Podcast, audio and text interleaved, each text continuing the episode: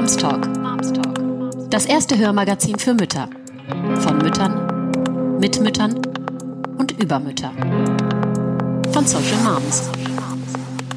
In diesem Moms Talk spreche ich mit Mona Kino. Sie ist Autorin und erlebnisorientierte Familientherapeutin nach Jesper Juhl. Wir sprechen darüber, wie sie zu Jesper Juhl kam und warum es so wichtig ist, Respekt, Vertrauen und Liebe als die Grundpfeiler der Erziehung zu haben. Warum Kinder, bis sie vier Jahre alt sind, keine Erziehung brauchen und was diese Aussage im Grunde bedeutet. Und warum Jesper Juhl sagt, dass 70 Prozent von dem, was wir meinen für unsere Kinder zu tun, im Grunde nur für uns selbst gedacht ist. So, wie schön, Mona, dass du heute hier bei uns bist. Ähm, Du machst ja wirklich wahnsinnig viele Dinge. Also wenn man so deine Vita kurz liest oder auf deiner äh, Seite unterwegs ist, dann ist man immer erstaunt. Du bist Autorin, Familientherapeutin. Ich muss jetzt ablesen, damit ich das alles ähm, ne, hinkriege. Trainerin, ähm, Supervisorin und Referentin für Teambuilding. Du schreibst Drehbücher und Artikel. Du hast zwei Teenager zu Hause und machst aktuell, wenn ich es richtig verstanden habe, äh, dein Heilpraktiker in Psychotherapie, also Heilpraktiker Psychotherapie heißt das. Wann schläfst du denn noch? Nachts. Ich mache das ja nicht alles gleichzeitig, sondern auch, ich versuche es zumindest äh, immer nacheinander. Und ich sage mal, man kann es ja auch zusammenfassen. Also das eine hat, äh, also ich bin Autorin und ich habe eine Familientherapieausbildung äh, gemacht. Und aus den beiden leiten sich dann die anderen Sachen ab. Also ich schreibe Drehbücher und Artikel und die nicht gleichzeitig und genauso die Familientherapie äh, Inhalte, die vermittel ich eben auch als Supervisorin oder eben als Referentin ähm, oder bei ähm, Teambuildings. Also es ist eigentlich sind es nur zwei Sachen und Kinder, ja, habe ich äh, auch und es ist ähm, ja für mich gehört es zum Leben dazu. Und dementsprechend ist das jetzt nicht, da muss ich nicht Tag und Nacht wachen. Das, das läuft. Ähm, du hast ja keinen ganz geradlinigen Werdegang was ja auch so spannend ist und ja auch immer häufiger vorkommt, kommt, ähm, sondern du hattest ja wirklich so eine Art Jesper Juhl Berufungsmoment, zumindest habe ich das so rausgelesen. Ähm, und den würde ich gerne nochmal von dir erzählt bekommen. Wie bist du ähm, zu Jesper Juhl gekommen und zu seiner Lehre? Also, ich bin auf den gestoßen in dem Moment, wo ich ein Drehbuch über häusliche Gewalt äh, führen, äh, schreiben wollte und mich gefragt habe, wieso machen das Leute? Warum schlagen Leute ihre Kinder? Und ich habe irgendwie viele Bücher über Psychologie gelesen und habe dann irgendwie so gemerkt, ja, aber also klar, die hatten dann selber irgendwie eine schreckliche Kindheit, aber worum geht's? Ähm, wie kann man mit so jemandem dann wirklich irgendwie überhaupt sprechen?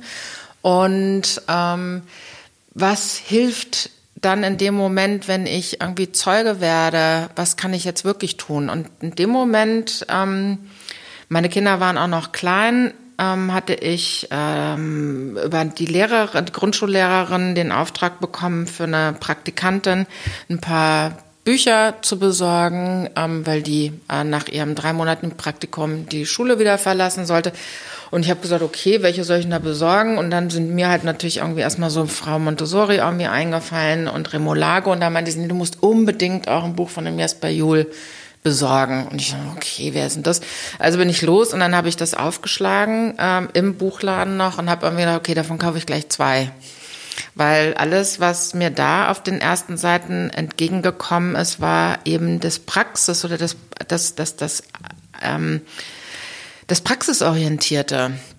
Nicht nur das kognitiv Verstehende, warum Leute so sind oder nicht so sind, ja sondern äh, da stand ganz klar drin, wenn du so bist, dann passiert das und wenn du so bist, dann passiert das. Und ich habe irgendwie auch irgendwie gedacht, war der bei mir früher zu Hause? ähm, also jetzt nicht bei mir mit meiner Familie, sondern so ich als Kind ja. in meiner Familie, also in meiner Herkunftsfamilie.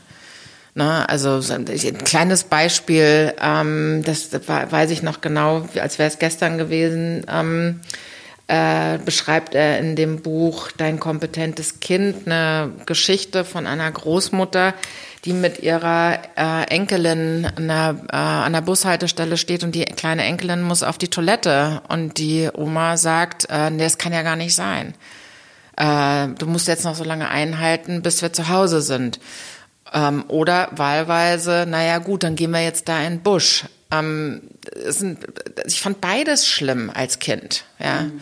Ähm, ich fand schlimm, ich muss doch jetzt auf Toilette und eben dieses gesagt zu bekommen, das kann jetzt gar nicht sein, du warst doch gerade.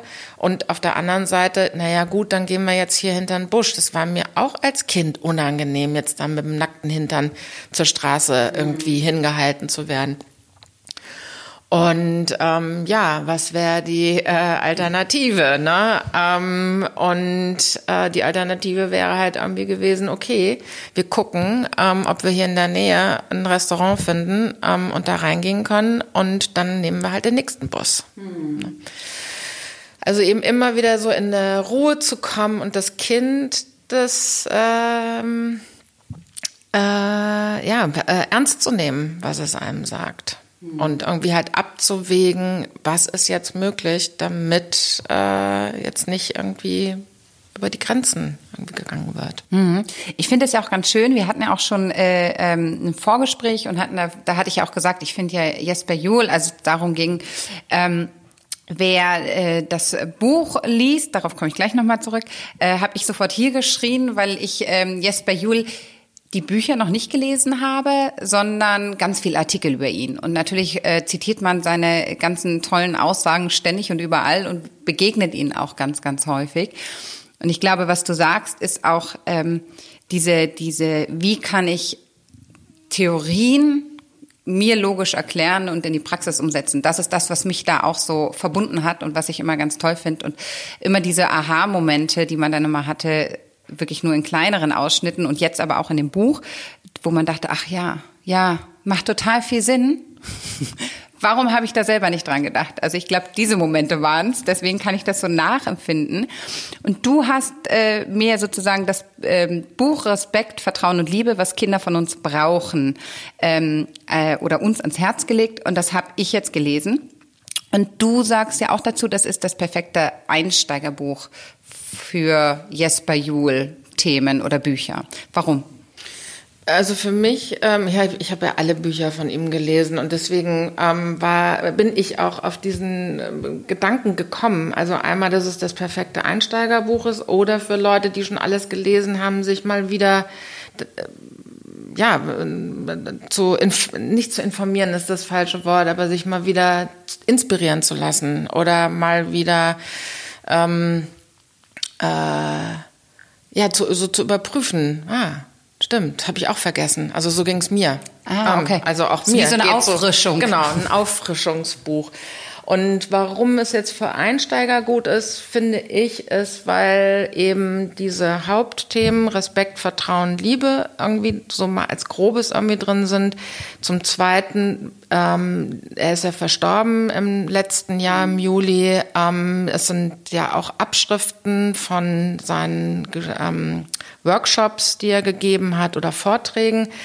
Äh, und es hat eine, also, also die, das, ich habe ihn ja erlebt als Lehrer ähm, und das, also die Sätze von ihm da drin, die sind wirklich eins zu eins und die sind echt wie geschnitten Brot, die sind auch und, und messerscharf gleichzeitig und das finde ich ist irgendwie auch ganz schön.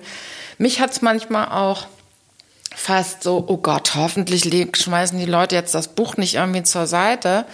Aber ich habe irgendwie auch immer so gemerkt, nein, es ist genau richtig, dass es in dem Buch so drin steht, wie er gesprochen hat, auch wenn man ihn nicht livehaftig erlebt hat. Ähm, äh, um irgendwie so ein Gespür dafür zu bekommen, wa, äh, was ihm wichtig war.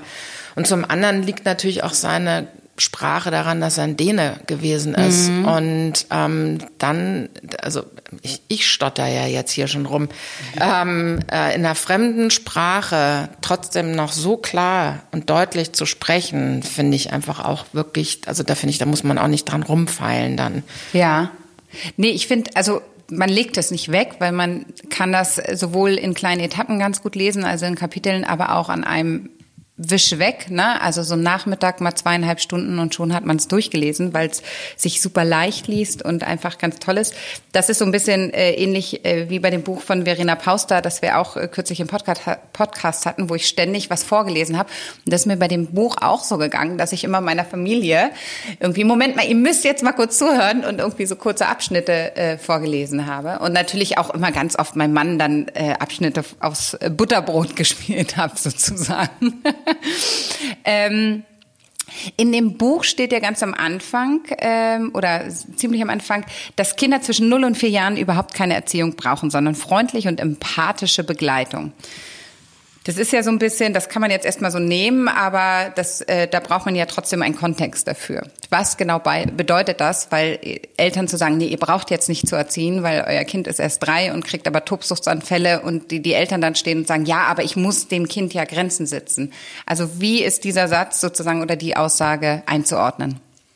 Also ich könnte da jetzt aus dem Buch kurz was vorlesen, aber das kann ich, ich finde das auch gleich. Mir ist aber hängen geblieben, wir erziehen unsere Kinder sowieso nebenbei und zwar in dem, wie wir mit ihnen sind, wie wir mit unserem Partner reden, wie wir mit unserem Nachbarn reden, wie wir äh, mit unseren eigenen Eltern reden ähm, und wie wir miteinander sind. Und ähm, das andere ist, ähm, ja, Tobsuchtsanfall, wenn wir jetzt den Kindern keine Grenzen setzen. Es geht umgekehrt.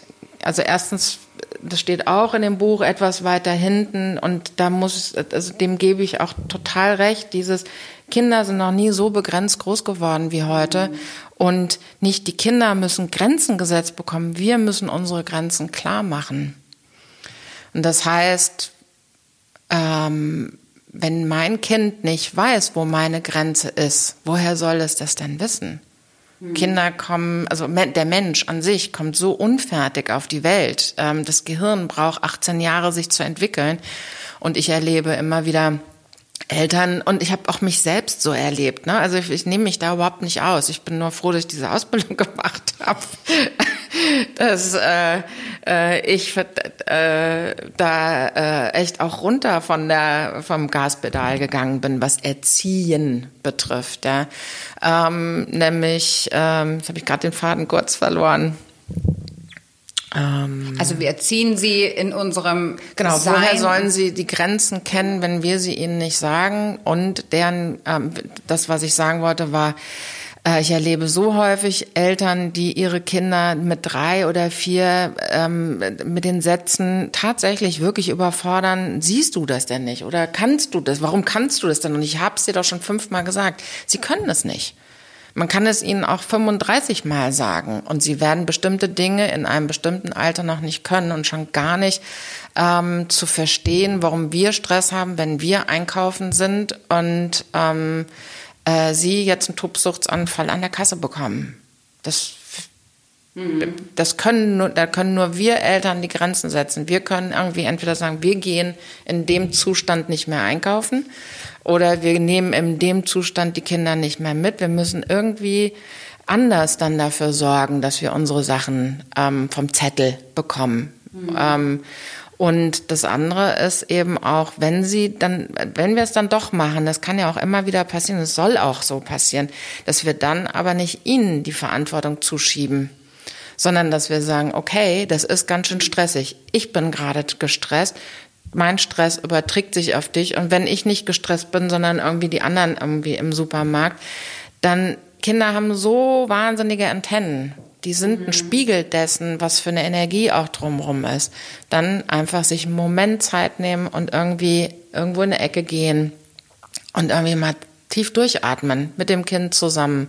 Mhm. Zehnmal reicht. Und dann kann man, dann kommt man auch immer wieder gut aus diesen, äh, dann kommen die aus ihrer Wut raus, wir kommen aus unserem äh, Stress raus. Und da geht es dann nicht um Erziehen oder um Grenzen setzen. Du darfst das nicht im Supermarkt machen. Also ich meine, wer also wenn man mir sagt, du darfst dich da und da nicht aufregen oder da und da nicht wütend werden, äh, bringt ja auch uns Erwachsenen ja. gegenüber nichts. Ne? Also und darum geht's, glaube ich, letztendlich immer wieder. Also mich in mich auch hinein zu versetzen, was würde das denn mit mir machen?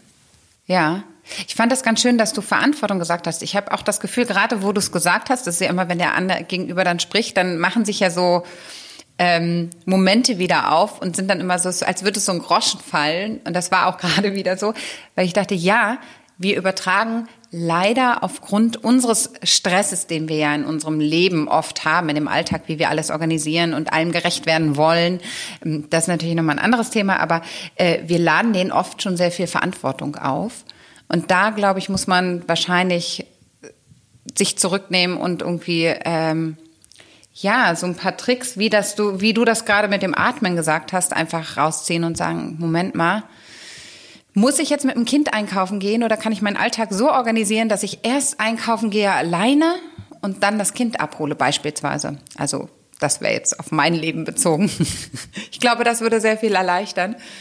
Das muss auch nicht immer gleich sein. Ne? Ich glaube, wir neigen häufig dazu, dass wir denken, ah, dann haben wir die Lösung und dann muss die immer so sein. Und dann gibt's natürlich einen Widerstand und dann lässt man's und dann, nee, das muss aber irgendwie auch anders gehen. Das muss jetzt mit Kind und so.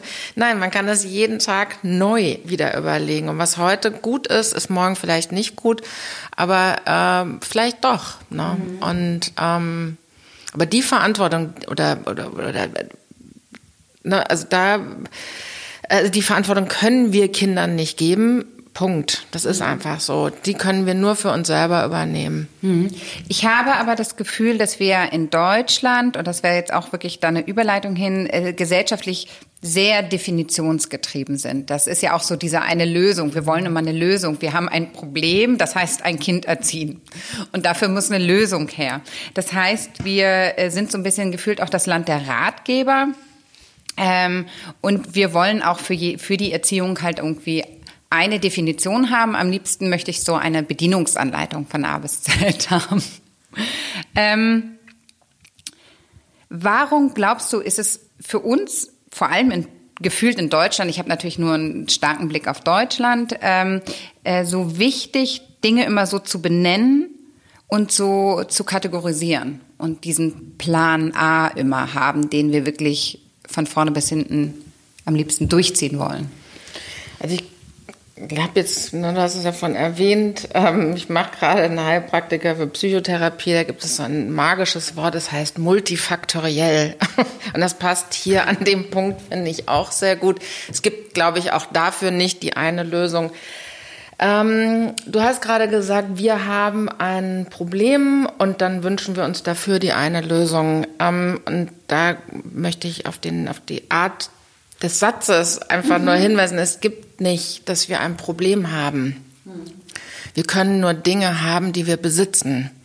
Das heißt, wir können ein Glas haben, wir können ein Buch haben, wir können ähm, ein Mikrofon haben und das können wir natürlich alles schön ins Regal stellen und dann haben wir das.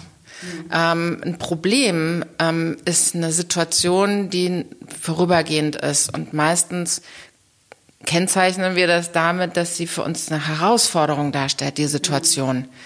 Aber das ist, ein, das ist etwas, was vergeht. Und dementsprechend können wir es nicht haben. Und wenn wir eben etwas haben, dann haben wir eine Sache und die stellen wir uns schön ins Regal, dann haben wir auch die Lösung. Wir haben das Regal, in das wir es stellen können. Aber Menschen sind eben wie Situationen oder wie Probleme.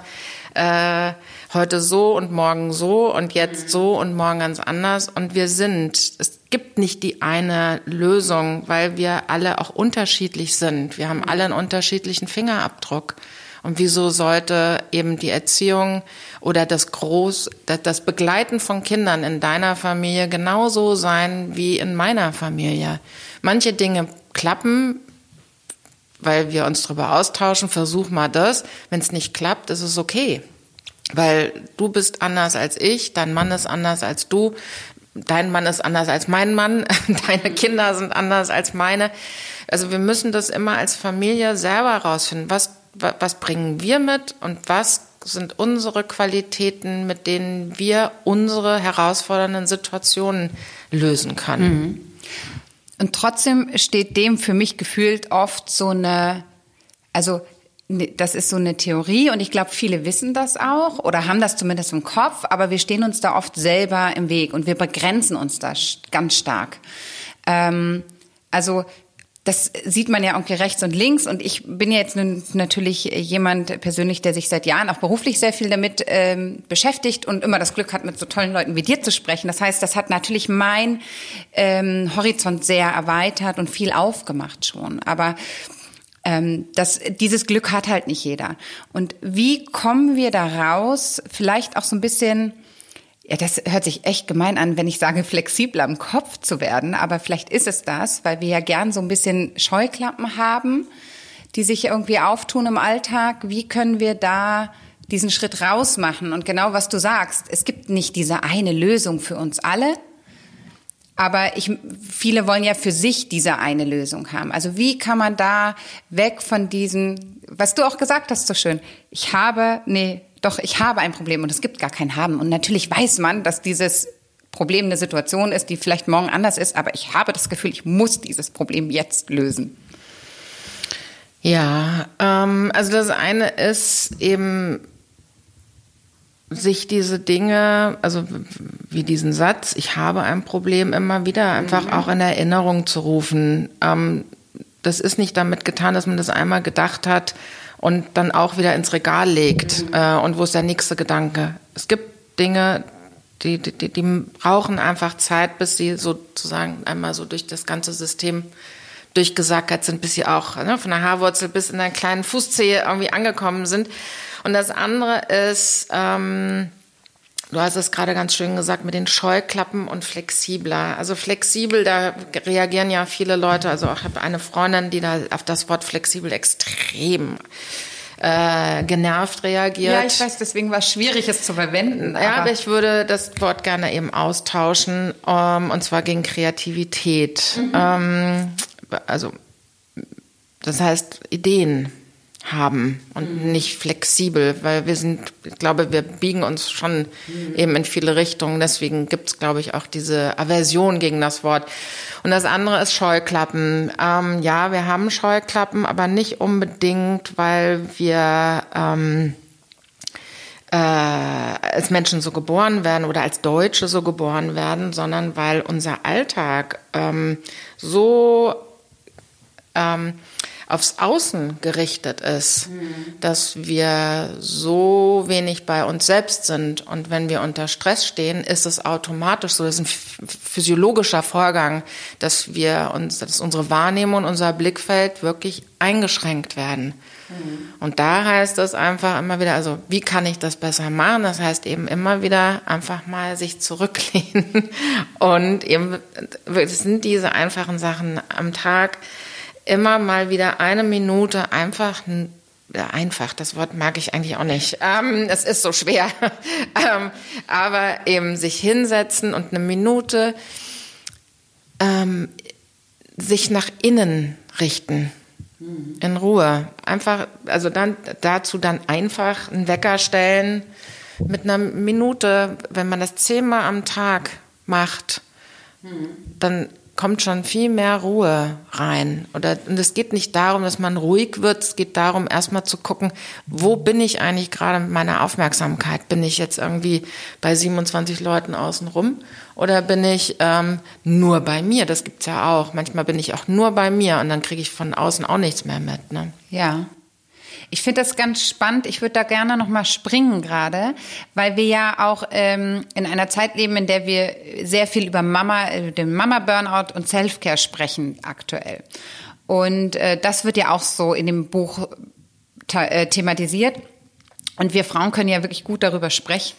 Aber in der Umsetzung, was Self-Care angeht oder auf sich achten und wie du auch meinst, deswegen einfach, ne? Es sollte so einfach sein, sich immer mal diese Minute zu nehmen und irgendwie scheitern wir gerne daran. Ähm, willst du mir vielleicht da noch mal kurz Futter geben, warum es für die Beziehung zu Kindern so wichtig ist, auf sich selber zu achten, die eigenen Grenzen zu kennen und was das mit der Beziehung zu unseren Kindern macht?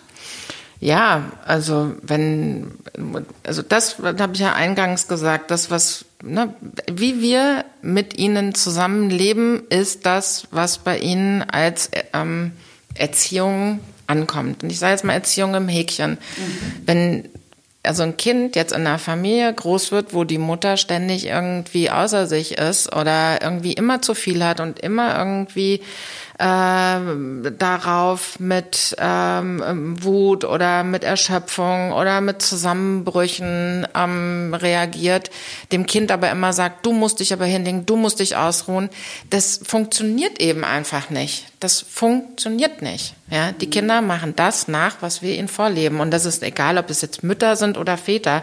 Väter haben dann aus anderen Gründen einen Burnout. Und ähm, da möchte ich drauf kommen. Das hat nämlich auch wieder, das habe ich auch in dem Buch nochmal von Jesper gelesen, über das wir ja reden. Ähm, 70 Prozent dessen, was wir meinen, für unsere Kinder zu tun, tun wir für uns. Also von den 100 Prozent wieder reingeben, sind 70 Prozent, damit wir uns gut fühlen. Und nicht damit es den Kindern gut geht. Und wenn wir diese 70 Prozent, wenn wir uns über die bewusst werden, dann können wir uns ziemlich entspannen. Da ist, ganz, dann ist relativ viel Zeit dafür da, für Self-Care. Ja, also wenn man das so, die Zahl sich mal vor Augen führt, dann ähm, hat man sehr viel Zeit. Ich habe ja auch, also ich finde, äh, jetzt sind wir natürlich in, dem, in dieses Jahr ist ein sehr besonderes Jahr und man hatte natürlich auch sehr große Herausforderungen. Ähm, lustigerweise habe ich durch dieses, diesen Lockdown sehr, und das ist den meisten von uns so gegangen, in dieser extremen Belastung, die wir dann auch alle hatten, gemerkt, dass wir ganz anders gewichten müssen ne, und ganz andere Schwerpunkte setzen müssen und auch viel weniger gemacht haben. Und das hat uns allen wirklich ganz viel Last von den Schultern genommen gefühlt. Und jetzt müssen wir wahrscheinlich eher aufpassen, dass wir das nicht wieder in unsere alten Muster verfallen, sondern versuchen, das so ein bisschen beizubehalten, was wir durch diese Extrembelastung und diese ja, Entmüllung unseres Alltags und unserer Vorstellung irgendwie äh, eigentlich gelernt haben. Das finde ich ganz spannend. Ähm, in dem Buch kommen ja auch noch mal zwei äh, Themen, auch relativ früh. Wir, es geht auch sehr viel um ältere Kinder, aber wir haben jetzt gesagt, wir wollen mal so ein bisschen bei den jüngeren Kindern auch bleiben. Kommen zwei Themen auf, die ich auch als ja gut, das hört sich jetzt blöd an, als wahnsinnig wichtig empfinde. Jeder empfindet die als wichtig. Zum einen ist es das Thema Macht äh, versus Autonomie. Und zum anderen das Thema Schuldgefühle. Und beide Themen enden im Grunde ja unter dem großen Überthema Dialog. Ähm, was sind die häufigsten Fehler, die wir Eltern äh, bei kleinen Kindern machen und worin tun wir uns besonders schwer? Das ist jetzt echt eine sehr allgemeine und fiese, großgefasste Frage. Aber ähm, aber da habe ich mir was zu aufgeschrieben. Ah, die Mona weiß zu allem etwas. Und nein, nein. nicht nur etwas, sondern immer sehr viel. ja, nein, also die Sache ist, also was ich mir hier notiert habe, weil ich dir da total recht gebe, mit dem es ist ähm, ein großes Thema. Aber ich habe es jetzt auch nochmal ähm, in Bezug auf, was würde jetzt Jesper möglicherweise sagen. Ähm, ich denke, er würde sagen, wir denken, also was wir, die, der häufigste Fehler, den wir machen, ist, dass wir denken, wir wüssten es besser. Hm. Und ähm, worin tun wir uns besonders schwer? Wir hören ihnen nicht besonders gut zu. Das wären jetzt zwei kurze und knackige Antworten. Ja, verdammt. ähm, also wir denken, wir wüssten es besser ähm, und das nicht nur unseren Kindern gegenüber, sondern auch immer dem Partner gegenüber. Mhm. Und mit dem könnte man das lernen, ähm, nämlich äh, auch das Zuhören, wenn sie noch klein sind, wenn wir denen noch gar nicht so viel sagen können. Also unser Partner ist derjenige, mit dem wir das am allerbesten lernen können, weil ich kenne genauso Männer und also ne, ich, ja mit, ich arbeite ja mit Familien, ich kenne Männer, die auch ihren Frauen immer sagen, sie wüssten besser, wie man das mit den Kindern macht. Es sind nicht nur die Frauen, die das den Männern vorwerfen. Ähm, und ähm, es gibt das nicht, das eine Richtige. Man kann sich nur hinsetzen und sich gegenseitig anfangen zuzuhören. Okay, warum meinst du, dass das besser ist als das? Und dann dem anderen nicht ins Wort zu fallen, sondern zuzuhören und zu sagen, okay, das können wir ja mal ausprobieren. Und ich erzähle jetzt aber auch gerne noch, warum ich finde, dass meins gut ist. Nicht unbedingt besser, aber gut. Und dann, wenn wir das mit dem Partner äh, üben, dann können wir das mit den Kindern auch. Wenn die sagen, ähm, ich bin jetzt aber noch nicht müde, dann können wir sagen, das höre ich. Ich will trotzdem, dass du ins Bett gehst und du kannst ja mal gucken, äh, oder, äh, oder ne, ich komme in einer Viertelstunde nochmal bei dir vorbei und meistens dauert es gar nicht so lange. Dann haben die das Wort müde gehört, dann brauchen die ein bisschen Zeit, um das in sich zu fühlen und dann kommen die häufig von alleine und sagen, ich will jetzt ins Bett gehen. Mhm. Aber sie gehen halt nicht unbedingt dann ins Bett, wenn wir jetzt denken, es ist das Beste für sie.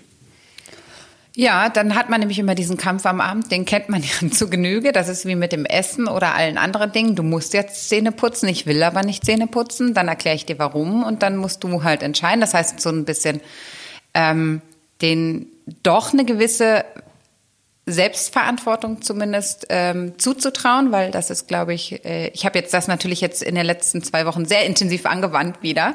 Man muss sich da jetzt so wachrütteln und dann denkt man auch, dann denkt man ja mehr darüber nach und es funktioniert doch, doch ganz gut. Also es ist auch nicht die Allgemeinlösung für alles, aber ähm, mir hat das vor allem jetzt geholfen in den letzten Wochen wieder, ne, was du sagst, mich zurückzunehmen und einfach mal eine Ruhe reinzubringen. Und das ist, wirkt, bewirkt ja meistens schon äh, Wunder. Und das ist ja aber auch ganz viel, auch was du beim, äh, in Bezug jetzt auf den Partner gesagt hast, ich finde, das ist alles natürlich auch ein Riesenthema, ein großes Thema um Respekt und Vertrauen. Und das ist natürlich auch ähm, Oberthema äh, vom Buch und eigentlich auch sehr viel Jesper Juhl, was er grundsätzlich ja lehrt oder gelehrt hat.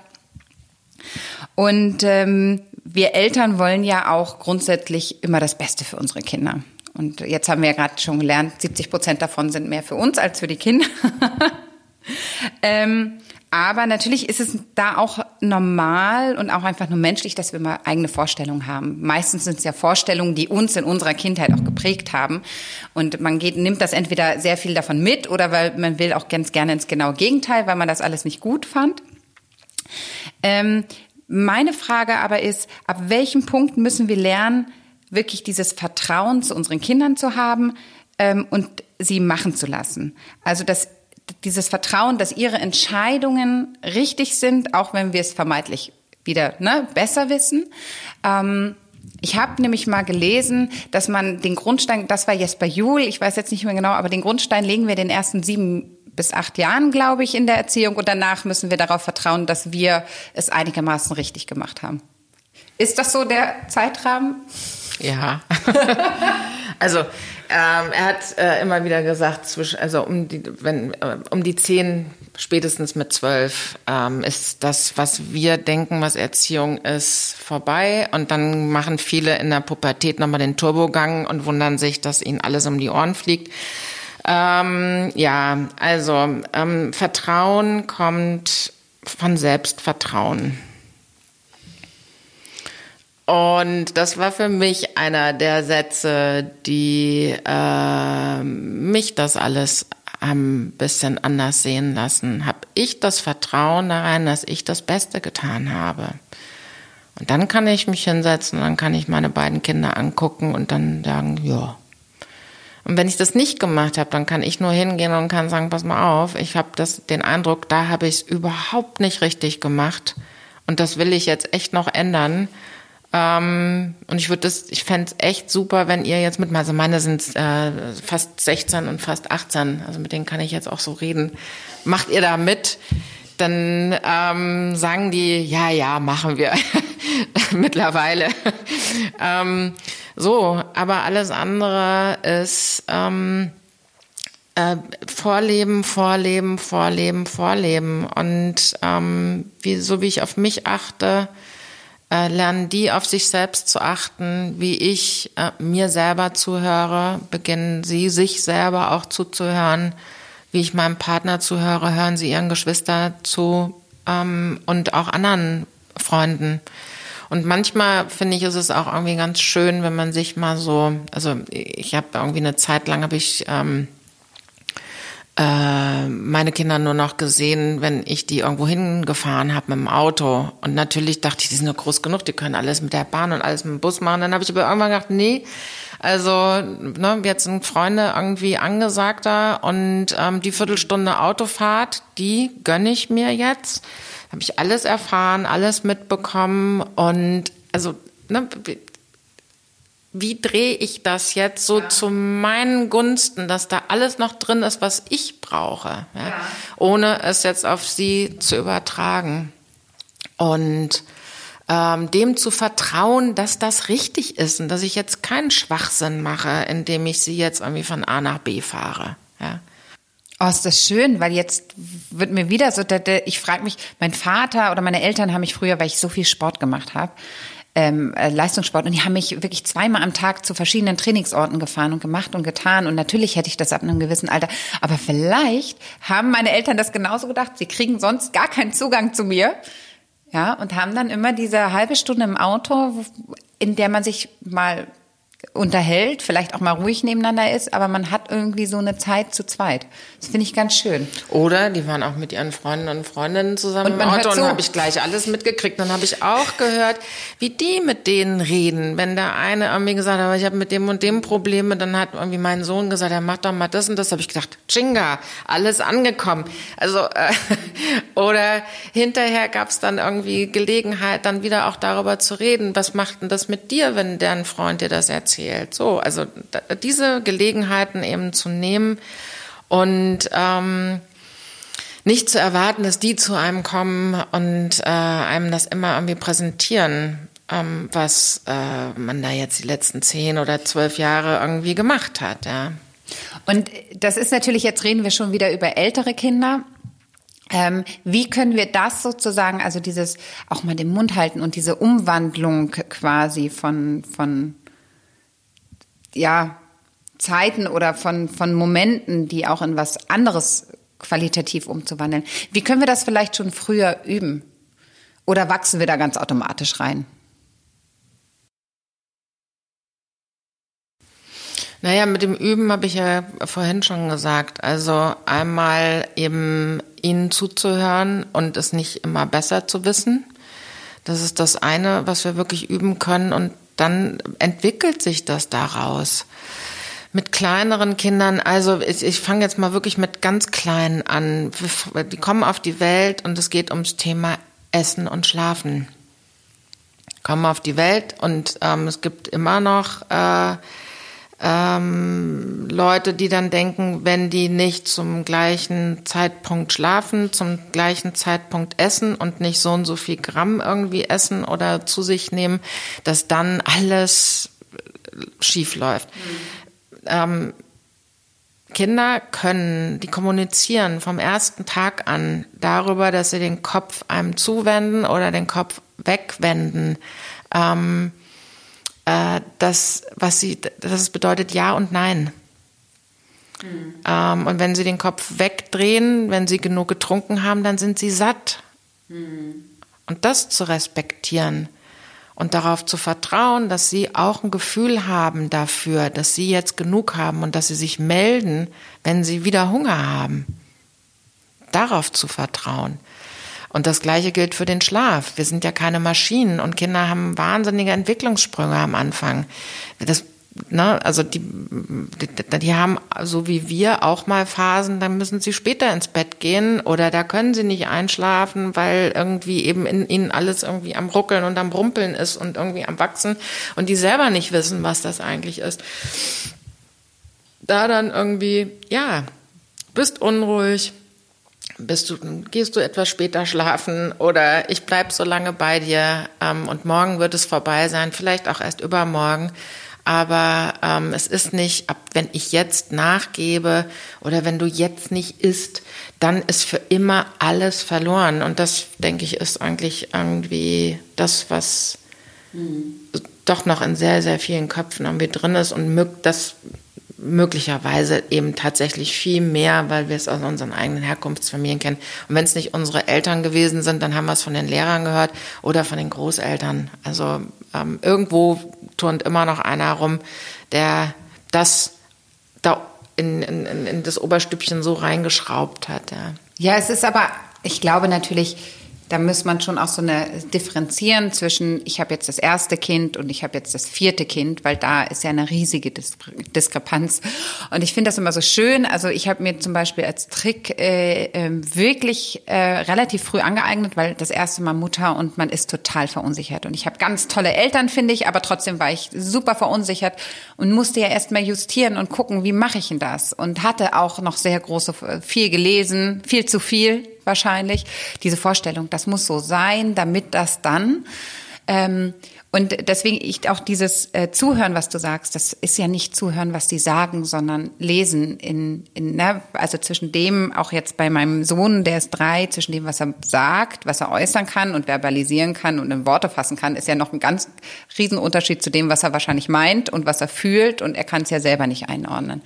Das heißt, dieses Zuhören, das war so ein Beispiel mit dem Baby, dieses guckt das hin, guckt das weg die sprechen halt, wie du sagst, mit uns. Ich wollte das nur noch mal kurz betonen, weil das ist, ähm, für mich sind das jetzt auch wieder so viele Aha-Momente, wo ich immer denke, ja, verdammt, aber ich habe auch wirklich lange dafür gebraucht beim ersten Kind. Beim zweiten war das ganz einfach. Und wenn ich Freundinnen habe, da wollte ich, das wollte ich eigentlich sagen, die jetzt zum Beispiel vier Kinder haben, da kann man sich ganz viel abschauen und die lassen die Kinder auch natürlich aufgrund dem, ich kann mich ja nicht zerteilen, ähm, viel mehr sie selbst sein. Ach, da wollte ich auch drauf hinaus. Super. Das war jetzt perfekt, weil ähm, genau in den Großfamilien mit vielen Kindern, da läuft es ja alles oft so ein bisschen gemeinschaftlicher. Also ne, du hast halt kein Kind so im absoluten Fokus, es sei denn, du hast ein Kind, das irgendwie ähm, ähm, spezielle Bedürfnisse hat, die ähm, sehr viel Raum brauchen. Aber so mit vielen Kindern ist es normalerweise so, dass alle so ein bisschen vor sich hinlaufen, viel mehr Autonomie, Autonomie ähm, haben oder besitzen. Ähm, Gleichzeitig kenne ich aber auch ganz viele Eltern, mit denen ich gesprochen habe. Ich habe, wie gesagt, versucht, mir das immer so ein bisschen abzuschauen, weil ich das ganz toll fand.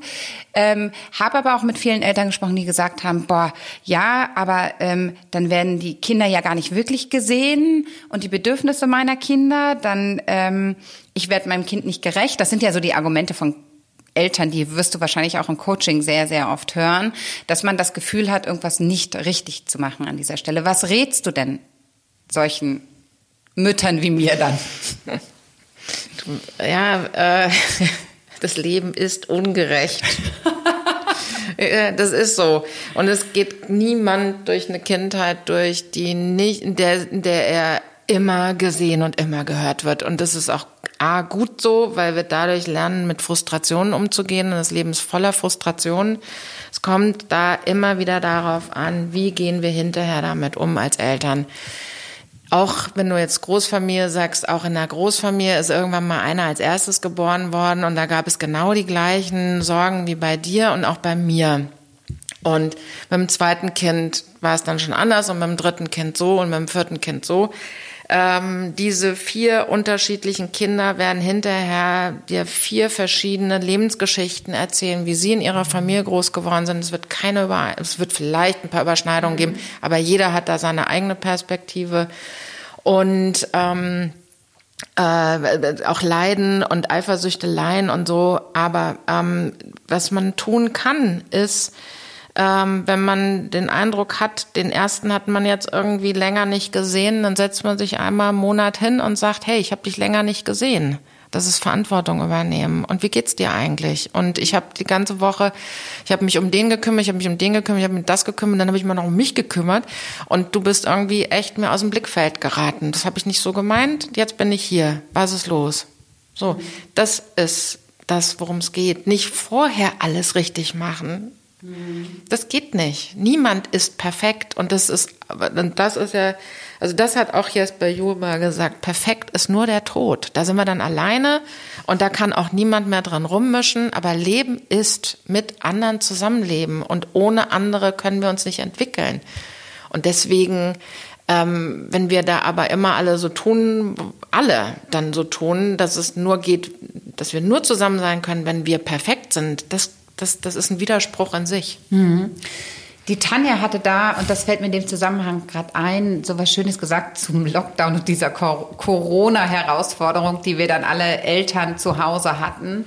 Ähm, was uns am Ende ja einfach fertig macht und diesen Druck aufbaut, ist diese Gleichzeitigkeit, die wir empfinden. Mhm. Ähm, und darüber hatten wir ja vorhin schon gesprochen. Wir haben oft diese Vorstellung, gleichzeitig allem gerecht zu werden und gleichzeitig alles zu schaffen. Und ich glaube, das ist genau das, wenn man sich davon jetzt mal lernt, frei zu machen weiß, ich habe auch nur zwei Hände, ich habe nur einen Kopf, der schafft schon eine Menge, aber nicht alles.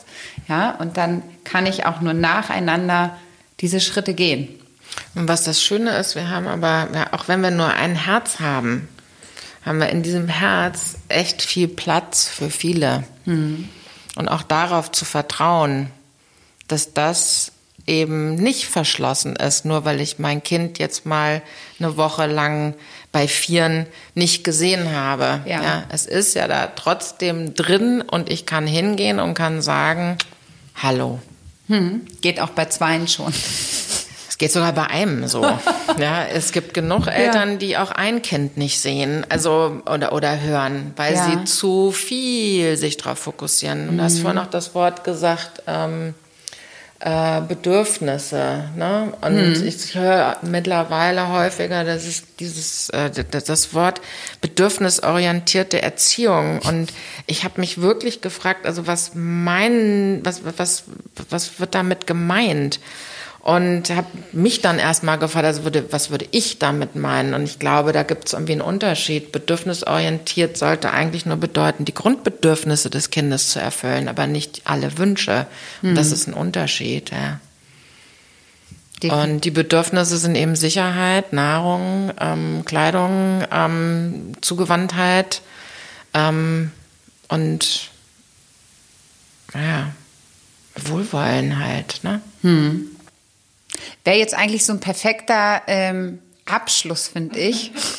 Aber ganz sind wir noch nicht durch, weil ja, ähm, ich würde nur noch einmal gerne äh, zwei zwei Themen habe ich noch. Ähm, und zwar in deinem Werdegang steht so ein toller Moment in deinem Leben, als du, wie du eingangs erzählt hast, für das Drehbuch recherchiert hast und äh, Jesper Juhl gelesen hattest, da war dieser Satz, den zitierst du auch, dass man mit Worten genauso schlagen kann wie mit Händen. Änderte sich ähm, mein Verständnis zu meiner persönlichen Kommunikation mit anderen grundlegend. Das war ja so wirklich auch so ein Aha-Moment und das war auch für mich so ein Aha-Moment, als ich das gelesen habe. Ähm, ich finde das super spannend, weil Sprache beeinflusst ja im Grunde alles. Das ist nicht nur das, das Zuhören gehört für mich ja da auch zum Thema Sprache. Ähm, und jetzt stelle ich wieder so eine übergreifende, ganz große Frage, wo man äh, die dich äh, zwingt, mir eine allgemeingültige Antwort zu geben. Nein, aber welche Sprache ist denn die richtige? Na, das sagt mir jetzt nicht so viel. Meine deswegen. ja, also dazu kann ich was sagen. Also ähm, nee, tatsächlich die persönliche Sprache und zwar die Sprache, in der ich von mir spreche und nicht über andere. Ähm, und ähm, die fängt eben mit dem Ich an ähm, oder mit mir. Mir geht es ähm, heute ich bin, äh, ich bin heute müde und ähm, ich kann gerade nicht hören, ähm, wenn ihr euch streitet. Ja, das ist nicht, hört auf zu streiten. Mhm. Ähm, man, man, kann auch sagen, hört auf zu streiten. Ähm, jetzt widerspreche mir da so ein bisschen, aber äh, weil ihr, wenn ihr nicht so laut wärt, wäre ich nicht so müde. Das ist die Du-Botschaft. Ja. Wir lernen, ähm, also deshalb, ich habe es vorhin gesagt, Kinder kommen mit dieser persönlichen Sprache auf die Welt und es ist eben nicht nur Sprache, sondern es ist auch ähm, äh, Gestik, Ton, äh, Körpersprache. Und Kinder kommen eben mit dieser persönlichen Sprache, also der Mensch an sich, nicht nur Kinder, wir ja auch, wir haben es nur verlernt, mit dieser persönlichen Sprache auf die Welt. Ähm, und die fängt an mit ja und Nein, beziehungsweise ich will, ich will nicht. Also ich will was essen, ich will nichts essen, ich will schlafen, will nicht schlafen. Und ähm, wenn wir in die Schule kommen oder in, heutzutage auch schon sehr viel früher in Kindergarten, dort wird sehr viel Wert auf die soziale Sprache gelegt. Da heißt es dann irgendwie, äh, Mann macht das nicht, ähm, oder das tut man aber nicht. Also es wird sehr viel verallgemeinert ähm, mhm. und es geht in der sozialen Sprache häufig darum, oder geht nicht häufig, sondern es geht grundsätzlich darum, dass wir höflich mit anderen sind und dass wir eben weil wir sie nicht so gut kennen, naja, eben auch ne, versuchen immer ihre Grenzen und unsere Grenzen zu wahren. Aber wenn wir das in unseren persönlichen Beziehungen benutzen, dann eiern wir irgendwie letztendlich immer nur umeinander rum. Und es geht darum zu sagen, ich will, ich will nicht, mhm. Ähm, ich mag, ich mag nicht. Ähm, und das kann man, ähm, das kann man, ähm, äh, das kann ich, das kannst du und das können wir alle lernen. Also ich würde das dann mal so zusammenfassen, dass wir diese persönliche Sprache in Form von wir Erwachsenen oder sehr viele von uns wiederfinden müssen, weil wir sie so stark verlernt haben, tatsächlich, weil das war sofort auch mein erster Gedanke und dachte, puh, herausfordernd. Ähm, und gleichzeitig müssen wir wahrscheinlich darauf acht geben, dass wir versuchen, unseren Kindern die nicht so sehr abzuerziehen, sondern ihnen den Raum geben, ganz bewusst, dass das total richtig so ist. Es ist nicht nur richtig, sondern es ist auch so, äh, von ihrer Entwicklung her gesehen, können sie auch erstmal gar nicht anders sprechen. Die ersten drei Wortsätze sind, ich will äh, Kakao, ich will Mama, ich will Papa, ich will Ball, ähm, äh, ich mag nicht. Ähm, mhm. So, so, du hast es ja vorhin gesagt, wenn du von deinem Dreijährigen redest, ja, so reden die eben. Und also wir können tatsächlich von denen diese Sprache wieder lernen. Mhm die sind so klar und die meinen das auch, die sagen, die, die sagen das ja total mit Leichtigkeit letztendlich. Also was wir eigentlich als Erwachsene lernen sollten, ist irgendwie wieder zu vergessen, was wir alles gelernt haben. Also so dumm wie möglich zu werden, ja, oder so leer wie möglich von all dem, auf was man alles achten muss. Ich will Kaffee. Genau. Jetzt. Ständig. Ähm, aber wir sind es, das muss ich noch dazu sagen, in Deutschland sind wir es wirklich nicht so sehr gewöhnt. Wobei ich meine, ich bin jetzt 54, ähm, ich bin noch mal auch in einer anderen Zeit groß geworden als du. Ähm, ich weiß nicht, wie das bei dir in der Schulzeit war. Aber wenn wir Aufsätze früher geschrieben haben und da ich am Anfang stand, dann war das irgendwie schon mal gleich irgendwie ein Noteabzug weil man mit von sich nicht gesprochen hat an erster Stelle. Ähm, es ist auch wirklich, also kulturell gesehen. Es ist schwer. Die, die Engländer und die Amerikaner, die sagen viel, mit viel mehr Leichtigkeit, wenn ich die, wenn ich denen zuhöre mit ihren Kindern, I want you to do this or I want you to do that, that. Das ist ähm, viel äh, natürlicher, wenn ich hier eine Mutter höre oder einen Vater, ich will aber jetzt, dass du, ja, das ist, also es fällt auch hier schwer, das wieder zu lernen. Und für mich war das am Anfang auch, dass ich dachte, ich habe irgendwie Stöcke im Mund, als ich angefangen habe zu sagen, ich will jetzt, dass hier Ruhe ist. Ich brauche die jetzt. Na, so. Ja, ich glaube, an der Stelle kann man auch noch mal ganz äh, dieses, also wenn das ein Thema ist, wo sich äh, ihr da draußen auch mal so äh, ertappt fühlt sozusagen oder oder gesehen fühlt in dem, was wir sagen, ähm, wir nehmen uns ja da auch alle gar nicht raus. Ähm, würde ich auch noch mal sagen, lest dieses Buch, weil da gibt's wirklich dieses äh, Kapitel, ich hatte das wirklich nur an, ähm, ganz kurz ähm, äh, angerissen, ähm, Macht versus Autorität. Und das ist wirklich genau...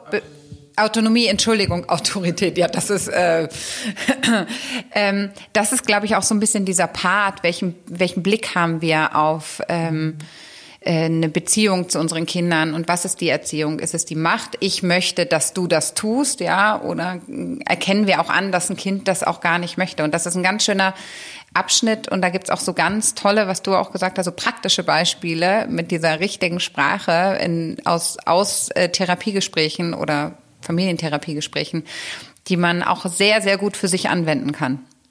So, um das nochmal zu empfehlen. Genau, und ich, da, da, damit fängt das Buch tatsächlich auch an. Und ich meine, es wäre auf den einen der ersten Seiten gewesen.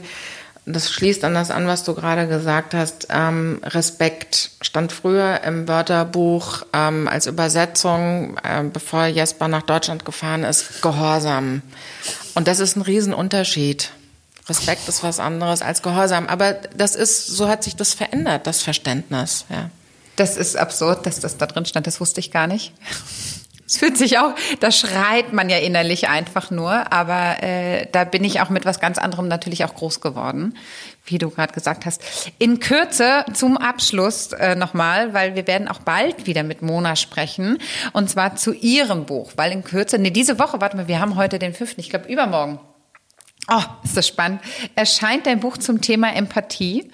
Ähm, wir haben das so ein bisschen jetzt ausgelassen, weil wir wollen ja die im nächsten Gespräch sehr stark äh, auf das Thema Empathie äh, eingehen. Willst du uns vielleicht schon mal anfüttern, worum es äh, geht und warum wir es unbedingt lesen sollten? Das ist jetzt gemein. Jetzt möchte ich knallharte Eigenwerbung. Ja. Ich sag mal so, Jesper Juhl hat, ähm, ich habe ja bei ihm gelernt ähm, und nicht nur bei ihm, aber unter anderem auch bei ihm. Und er hat ähm, äh, die Ansätze der ähm, äh, seiner Ausbildung eben auf Schulen und ähm, naja, eben auch schon auch so ein bisschen auf Familien übertragen, aber im Wesentlichen war sein, also angefangen hat er damit, dass hauptsächlich eben mit ähm, Pädagogen und mit Erziehern die Kinder sozusagen neben den Familien her begleiten, zu übertragen. Und es gibt nicht so viele Bücher, die, es gibt zwar viele Ratgeber, ähm, aber die sich genau mit diesen Ansätzen wiederum jetzt rede ich wahrscheinlich irgendwie Schwachsinn, ähm, die sich, ähm, also ich habe mir zur Aufgabe genommen, so ähm, das, was Jasper Juhl gelehrt hat, tatsächlich eben jetzt nicht nur für Lehrer und Pädagogen, sondern für Familien zu adaptieren. Und da ist ganz viel drin von dem, worüber wir heute gesprochen haben. Wie lerne ich ähm, empathisch zu sein, ähm, ist es eine, das eine, also ist, äh, ist, es ein, ist der eine empathisch und der andere eben nicht. Also ich räume damit so ein bisschen auf, ähm, was auch der Unterschied zum Mitgefühl ist und zum Mitleid und ähm, wie wir ähm, wünscht sich ja auch häufig, also ich höre das häufig, dass Eltern sich eben wünschen, dass ihre Kinder empathische ähm, äh, Lebewesen werden oder Mitmenschen ja. werden äh, und wie man das irgendwie so am besten irgendwie hinkriegt. Sind viele Be sind Übungen drin, so wie ich sie vorhin irgendwie zum Beispiel auch schon gesagt habe, eben einfach mal in, einfach mal wieder. ist das auch was über die persönliche Sprache und das einfach weglassen drin. Ähm, Jedenfalls, äh, also Atemübungen, es sind Körperübungen drin, ähm, Kreativitätsübungen, ähm, Bewusstseinsübungen und ähm, auch so Herzensübungen, mit denen wir wieder mehr so bei uns ankommen können. Äh, wenn wir im Einklang sind, dann können wir den anderen auch sehen. Und dann sind wir in der Regel empathisch. Toll. Also ich bin wahnsinnig gespannt. Ähm, wer da noch mehr wissen möchte, wir ähm, nehmen in Kürze den nächsten äh, Podcast dazu auf.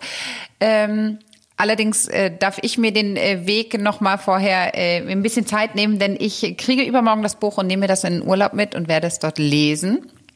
Und äh, wir hatten auch schon gesprochen, wir werden in der nächsten Runde ein oder zwei Übungen machen, die man, die ihr dann per Audio auch gut mitmachen könnt. Ähm, an dieser Stelle sage ich Danke, liebe Mona. Es hat mir sehr viel Spaß gemacht. Ja, mit Mona kann man, wir könnten jetzt noch stundenlang weiterreden und das äh, weiß ich ja schon auf dem Vorgespräch. Es ist sehr schwer, dann aufzuhören. Aber wir machen an der Stelle einen Punkt. Wer ähm, das Buch wirklich, wir können es nur empfehlen, lesen möchte, ich muss jetzt gerade nochmal also Jesper Juhl, Respekt, Vertrauen und Liebe, was Kinder von uns brauchen. Erschienen ist das im Belz Verlag. Und ähm, wie, ich wünsche euch ganz viel Spaß beim Lesen. Mir hat es äh, wirklich, bei mir ging es in einem Rutsch runter und ähm, ich wende es jetzt gerade auch äh, wirklich in meinem Alltag ganz gut an.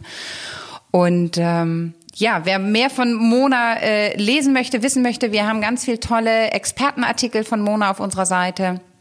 Ähm, die verlinken wir euch und ähm, ja, ich freue mich auf unsere nächste Runde, Mona. Ich mich auch. Vielen Dank. wir freuen uns, wenn ihr einen Kommentar hinterlasst bei Apple Podcast oder Spotify. Wir freuen uns auch über Bewertungen, Anregungen und Themenvorschläge. Und wenn ihr keine Folge verpassen wollt, abonniert gerne den Kanal. Sharing is caring. Wir freuen uns natürlich, wenn ihr uns teilt und andere an unseren Gesprächen teilhaben lasst. Danke fürs Zuhören.